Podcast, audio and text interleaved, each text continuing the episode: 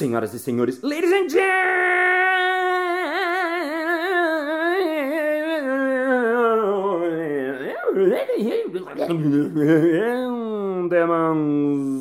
mesdames e messieurs, propagandistas e propagandistas. Está começando mais um Balascast Música.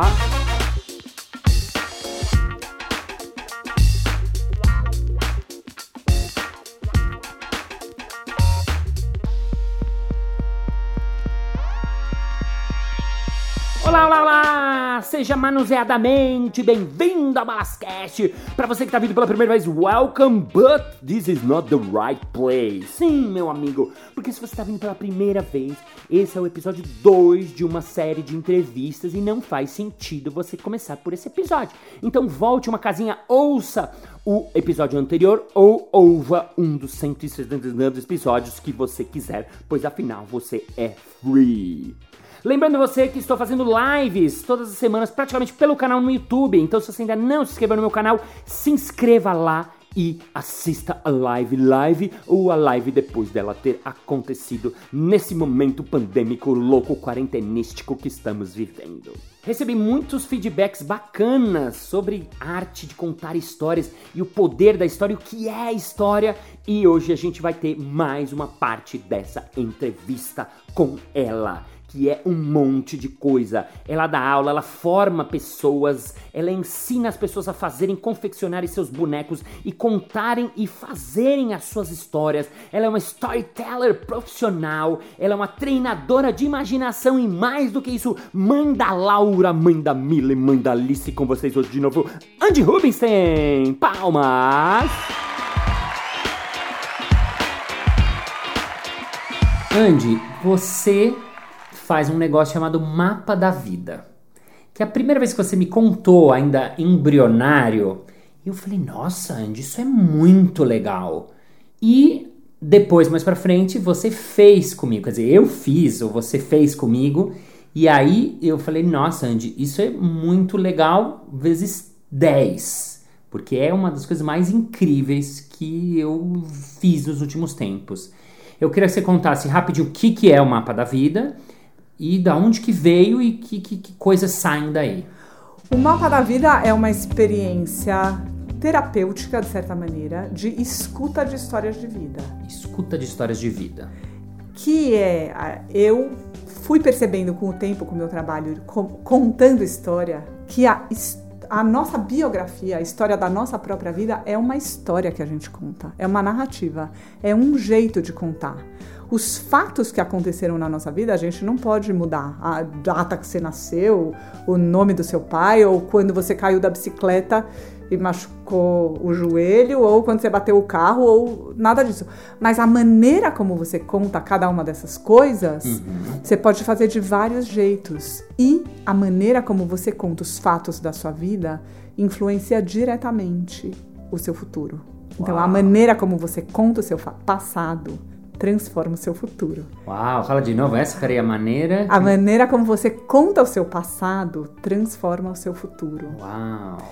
E isso é sensacional. E eu percebi que eu, como contadora de história, e com esse trabalho que eu faço de quando eu vou contar uma história, um conto que já existe, eu tenho que escutar aquela história e entender qual é o segredo que aquela história quer contar. Uhum. Então, ao mesmo tempo, eu fui percebendo que eu podia fazer isso com a história da vida de uma pessoa, que uhum. era escutar a história da vida da pessoa e perceber nas entrelinhas que segredos essa história guarda uhum. e que segredos de potência uhum. e que segredos que talvez aquela pessoa tá se diminuindo ou tá tipo impedindo coisas de acontecerem, coisas maravilhosas. Então, uhum eu fui meio desenvolvendo esse jeito de ouvir uma história de vida e mostrar para a pessoa como dá para trabalhar essa história, como é possível recontá-la de mil maneiras que podem transformar o futuro dessa história. Uau! Eu me resume para as pessoas, eu fiz no ano passado, não sei se você se é é o mesmo jeito, mas eu vou lembrar da minha experiência, mas você como você explica para as pessoas que estão ouvindo o que, que é isso? Você faz quantos encontros. Nos encontros eu vou falar da minha experiência, a gente conta as nossas histórias, o que já é muito legal, porque é uma coisa muito incrível que você revisitar a sua vida, isso foi muito louco. Quando você me perguntou, não, mas como era você adolescente? Tá, eu lembrava as coisas básicas, mas aí você foi, mas onde você morava? Como era seu quarto? Qual era seu jogo preferido?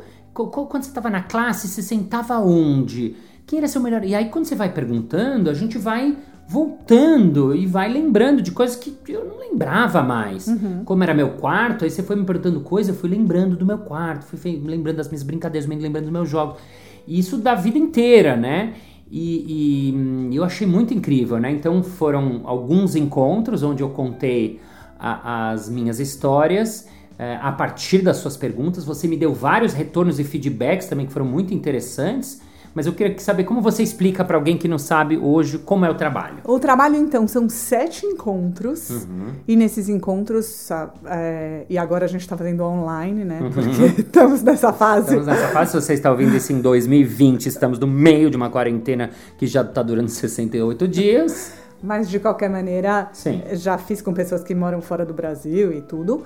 Nesses sete encontros eu escuto a história da sua vida e tem esse lado que você acabou de falar, de você ir se lembrando de coisas que você já tinha esquecido. Isso tem tudo a ver com a história da Laila que contei aqui no comecinho, que é uhum. que a uhum. gente está aqui para se recordar. E quando a gente ainda é criança, a gente tem grandes sonhos, grandes imaginações de tudo que é possível. E conforme a gente vai ficando adulto, a gente vai se tolhendo em um monte de coisas. Então, se lembrar dos nossos primeiros desejos em relação ao mundo, do que a gente acreditava, também é muito potente de trazer nossa potência de uhum. volta, sabe? Nossos maiores desejos, nossa maior conexão com o mundo, trazer ela de volta à tona, de uhum. certa maneira. Então são esses sete encontros e para mim o interessante é encontrar esses segredos numa história. Em qualquer história, nada pode ficar de fora. Muitas pessoas contam a sua própria história, falando: ai, a minha adolescência foi tão ruim, era melhor que isso não tivesse acontecido, ou sabe, tal coisa. Só que numa história nada pode ficar de fora.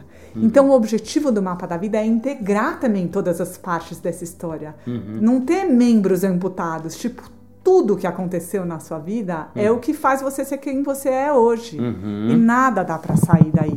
Então, esse é o processo, e daí no final a gente faz o exercício de dividir a história da vida da pessoa ah. em sete partes, que é o jeito como eu trabalho quando eu estou dividindo uma história que eu vou contar. Uhum. E isso é bem revelador também. Dividir a história da vida da pessoa em sete partes. É. Muito legal. Bom, tem muitas outras coisas, né? Tem aquarela, tem presentes que ficam para a pessoa no final. Aham. Muito, muito, muito legal. As pessoas às vezes é, têm sites, eu estou perguntando se você sabendo porque eu já tive, né? Mas assim, as pessoas têm, têm sites durante o processo. As pessoas se dão conta de muitas coisas, se dão conta do que elas têm contado para elas mesmas há 30, 40, 50 anos, há, têm repetido a mesma coisa e de repente podem contar diferente. Uhum. E as pessoas têm muitos insights e eu também, um objetivo meu quando eu estou fazendo é prestar atenção em como a pessoa está contando Isso, aquilo. Muito legal. Eu acho que eu, né, te falei bastante disso, tipo, ah, se a pessoa conta aquilo bocejando, Isso. ou se ela conta aquilo. Às vezes a pessoa está contando uma coisa que parece que é super legal e ela tá contando com maior preguiça. Isso. Ou ela tá contando super empolgada uma coisa que é mega triste. Aí eu também dou esse feedback pra pessoa, nossa, você já reparou que você é, tá... eu lembro né? Isso no momento que você, você falou, você contando esse momento, mas você tá parecendo que tá com sono, seu corpo não tá... Eu falei, uau, é verdade, a gente não se dá conta, né? Porque é. a gente... Você falou uma coisa que é muito interessante, que eu nunca tinha pensado, que é esse de você... A gente conta a história da nossa vida, a gente faz uma história e fica contando meio que a mesma. Uhum. Só que quando a gente revisita ela, a gente. Primeiro que essa história fica mais rica, fica maior, fica mais. Não sei, isso que você falou no final de poder integrar, isso eu tive bastante essa sensação, né? E você ter um pouco dessa história dentro de você, carregar essa história, se apropriar dessa história, né? Eu acho que você pode começar a ver a sua história por mais pontos de vista. E quanto hum. mais pontos de vista você tem para ver a sua história, como se você olhasse de outros ângulos, ela fica muito mais rica, muito maior, uhum. muito mais abrangente, te dá muito mais possibilidades. Uau, você revisita mesmo o jeito de contar. Muito legal. Eu fiz uma entrevista com o Diogo Lara, né, que é neurocientista e tal, trabalha com é, processamento de memórias, e eu acabei fazendo o curso dele. Tem aí um episódio para você que quer ouvir Diogo Lara, ele chama. E ele fala uma frase que me lembrei que ele fala, uh, e não é dele, mas eu não sei de quem é, então você procura no Google, mas a frase é: O passado não morreu, nem passado é. E me lembrei muito disso aqui no Durante, porque é isso, é como se às vezes a gente não quer olhar para o passado, e nem tô falando só das coisas, né? Porque parece que você vai querer ter que visitar. Não, você vai visitar a sua vida toda, e a vida é como qualquer história, ela tem seus momentos né? Todo mundo tem seus momentos mágicos e seus momentos de né, tragédia de comédia, um pouco um, puta, aquela hora tava fogo, nossa, aquela hora tava incrível, nossa, então você passa por tudo, né? Exatamente. É uma, uma visita à vida, né?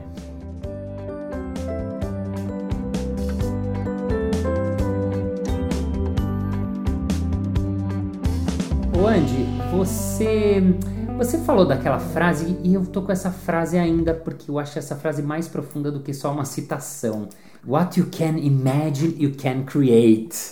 O que você pode imaginar, você pode criar.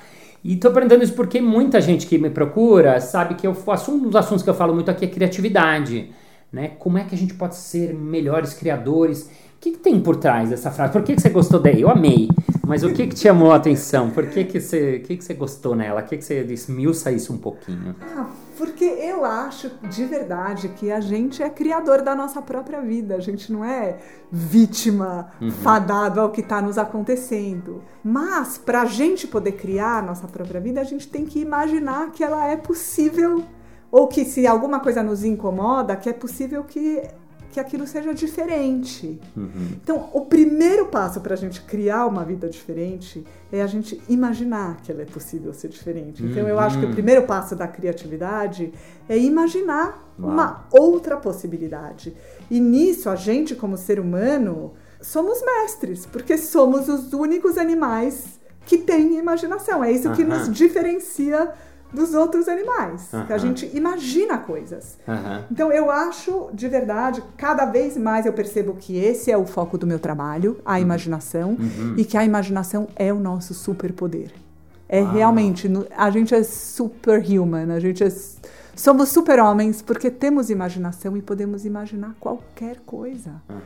Né? Se a gente mesmo que a gente conversou agora de fax e de ficha telefônica e todas as invenções tecnológicas que já aconteceram ao longo do tempo e que a gente vive agora, uhum. alguém imaginou, alguém imaginou que era possível uhum. falar com um telefone andando, falar com uma pessoa no outro lado do mundo, né? Uhum. Eu acho e, e o que eu acho mais incrível da imaginação é que não é só uma coisa tecnológica. A imaginação ela serve para tudo. Então, alguém imaginou um dia que era possível você casar com a pessoa que você amasse, não casar com quem seu pai mandou. Alguém imaginou que era possível votar é, para escolher os representantes, alguém depois imaginou que era possível as mulheres também votarem e não só os homens. As pessoas em todos os âmbitos. Uhum. A gente imagina coisas, imagina. Eu gosto de falar, a gente imagina universos possíveis, uhum. outros universos. Uhum. E aí a gente vai criando. Muito legal. Isso é muito legal porque isso é, é prático da vida, né? Assim, desde uh, você pensar numa coisa inovadora do tipo, ah, um iPhone, tal, tal, tal, como uma coisa simples, banal, uma resolução de problemas, né? Porque que, a, a, definição que eu mais uso de criatividade é essa que é, é ferramenta para resolução de problemas. E você está falando da imaginação, e é interessante porque é um assunto que eu não falo muito, assim, e é muito verdade, né? Porque você está com uma questão no, no trabalho. A imaginação é uma maneira de você pensar em possibilidades ou em maneiras de, né, de poder. É, a imaginação é o que faz a gente ser criativo, né? É, a gente tem imaginação. Então, quanto mais a gente treina a nossa imaginação. Isso muito legal. É. É isso que eu tô te falei, né? Ah, sou, agora tô me definindo que eu sou treinadora de imaginação. Sim, que adorei. Porque fui percebendo que treinar a imaginação é, é o que a gente precisa fazer. Porque assim, problema todo mundo tem. tem um amigo que tem uma, uma música que é quem não tem problema, quem não tem. Uhum. Assim, a gente sempre vai ter, todos os dias, né? Sempre acontece coisa. A nossa vida é resolver problema, desde resolver como a gente vai pagar a conta, resol... a gente está sempre resolvendo pequenos problemas ou grandes problemas. Quem tem mais imaginação resolve melhor, resolve com mais leveza, resolve com mais graça. Sim. Se você só vê um jeito e não imagina outros universos possíveis, Aham. a vida fica mais chata, mais difícil, tudo é ruim, você é sempre vítima, você tá sempre à mercê. Aham. Então, assim, isso pra mim é a coisa básica da narração de histórias e do meu trabalho, que eu acho que eu tava te falando, que é, Sim. eu falo assim, era uma vez uma montanha de ouro. Você nunca viu uma montanha de ouro? Infelizmente Putz, não. infelizmente não. Mas você já viu uma montanha e você já viu ouro. Daí, dentro da sua cabeça, você junta as duas coisas e Ah. você forma esta imagem com a sua imaginação. Aham. Sei lá, os neurocientistas vão dizer que é sinapse. Eu não entendo disso, mas eu sei Sim. que é isso que acontece. Então eu posso falar pra você, um elefante cor-de-rosa pegou seus patins, pôs quatro patins, um em cada patinha e foi patinando por um lago gelado. E você pode imaginar isso, que é uma coisa completamente louca. Aham. Porque você já viu patim, você já viu elefante, você já viu cor-de-rosa, você vai juntando tudo isso. E quanto mais você exercita isso, mais você exercita a possibilidade de criar coisas absolutamente inovadoras para a sua própria vida. Uhum, uhum. É o que eu acredito. Não, perfeito, perfeito. Você está dando um, um exemplo que é muito, é muito, acho que é muito bom porque é muito bom pro pro, pro cotidiano, né? Pra vida, assim, né? A gente imaginar é você pensar em soluções. E quanto mais a gente tem esse treinamento, aí você falou de ciência, até o episódio, ah, uns três, quatro, a gente entrevistou, a gente, fui eu no caso, um neurocientista que falou isso, de que quanto mais a gente ah, faz coisas novas, faz coisas diferentes, a gente vai abrindo novas trilhas na nossa cabeça. Então, quanto mais a gente treina realmente, né? A gente já sabe disso. Agora. Ah, só falou uma coisa Vai, vai, disso. boa, boa. Uma vez eu tava também em uma apresentação, nem lembro, mas um menininho falou. Perguntei alguma coisa na apresentação e ele falou, daí eu falei, uau, que coisa incrível! Era uma coisa incrível que ele falou. Daí ele falou, é que a minha cabeça dá muita ideia pra mim.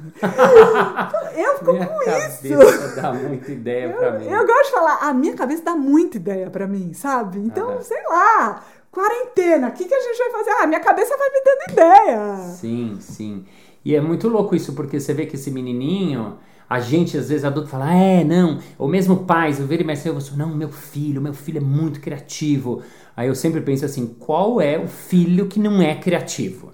Né, assim, mas eu não, eu tenho três, então né, você tem três também, temos seis. Mas assim, os pais novos, não, ele é muito criativo. Não, não é porque é meu filho. E, e, e é engraçado, tudo bem, né? Os pais serem corujas, é normal. Mas né, nunca vou falar, não, meu filho é um imbecil, né? Não tem, né? Ainda bem, né? Ainda bem, né? Mas é, o que é muito louco é que, assim, a- muitas vezes a, a conclusão disso assim, ai, eu não, eu não consigo pensar, imaginar como ele. Ai, eu... E, e esquece que você era ele, né? Você era. Então, o que que acontece? Ah, você vai pega 18 anos e aí sai do seu cérebro a sua imaginação e a- né? A gente vai entrando nesse mundo e vai achando que as coisas são sérias e vai deixando de, de, de treinar esse, esse nosso lado, né? Eu- então acho que é. Eu acho que a gente vai achando que tem certo e errado, sabe? é, é, isso E, é. e que certas coisas são erradas, É. certas coisas são erradas. Entendeu?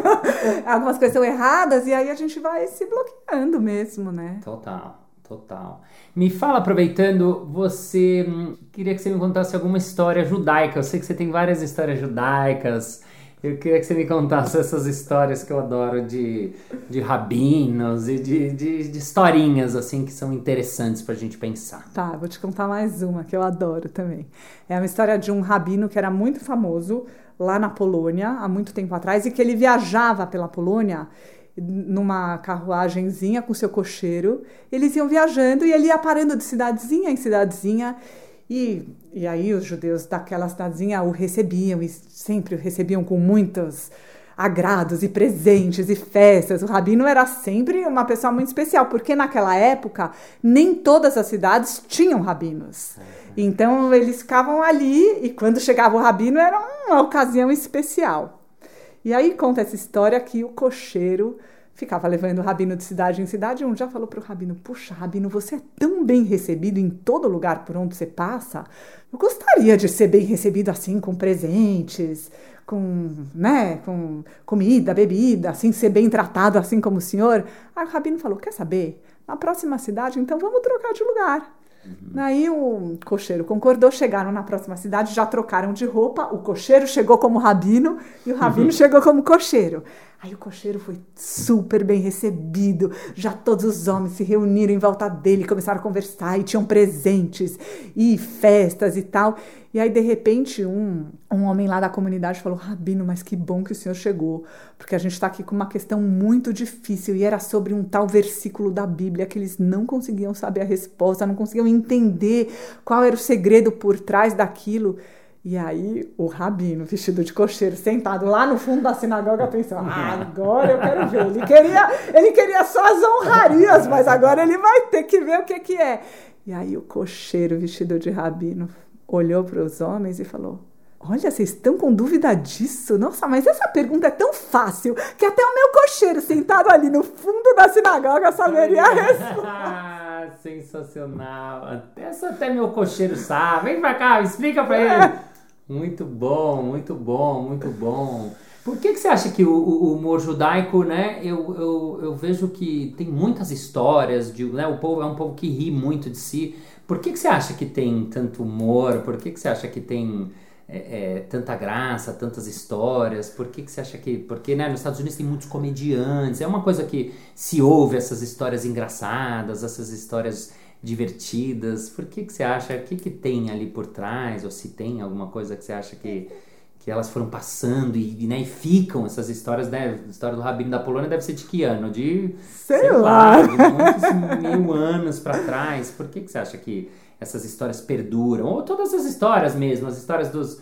Enfim, as histórias ah, eu acho assim, fico pensando que você sabe mais disso do que eu, né, de humor, mas eu acho que assim, a gente rir da gente mesmo é a única salvação, você não acha? Sim, gente, sim. a gente já fala da piada cósmica, sim. que a gente tá aqui assim, a gente, primeiro a gente tá aqui aprendendo, então a gente só erra, né? Basicamente. a gente, assim, a gente quer sempre acertar. Como eu digo, como ser humano, a gente quer sempre acertar, quer sempre conseguir fazer as coisas certinhas, quer conseguir mas a gente erra tanto uhum. e que realmente a única saída é a gente rir com os nossos erros, porque senão. Uhum. Quer dizer, não que eu não chore, eu choro bastante até. mas assim. Outro dia até te contei, né, que eu comprei um fone de ouvido, tava toda feliz, Sim. e meu fone de ouvido, na hora que eu fui usar, pulou da minha cabeça e caiu dentro da, da pia que eu tava lavando Nossa, louça é dentro de uma bacia de água. Falei, gente, eu não vi, eu tinha acabado de comprar. Falei, gente, eu só posso rir dessa situação. Sim. Porque o que mais eu posso fazer? Sim. Ficar reclamando da vida, que dá tudo errado. Sim. Sabe? Então eu, eu acho que as culturas que se ligam no humor, e todas as culturas têm uma ligação com o humor, de verdade, elas sabem que o humor ele é o segredo. Uhum. É o uhum. segredo da gente conseguir continuar vivendo. Uau, rir, rir, de nós mesmos é a única salvação. Andy Robinson. Eu falei isso. Sensacional.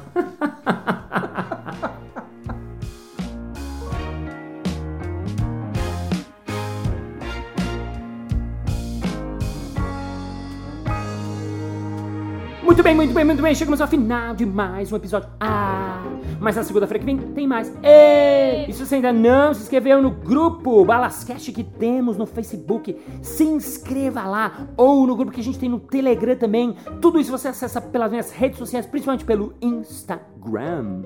E vamos agora ao nosso momento merchan.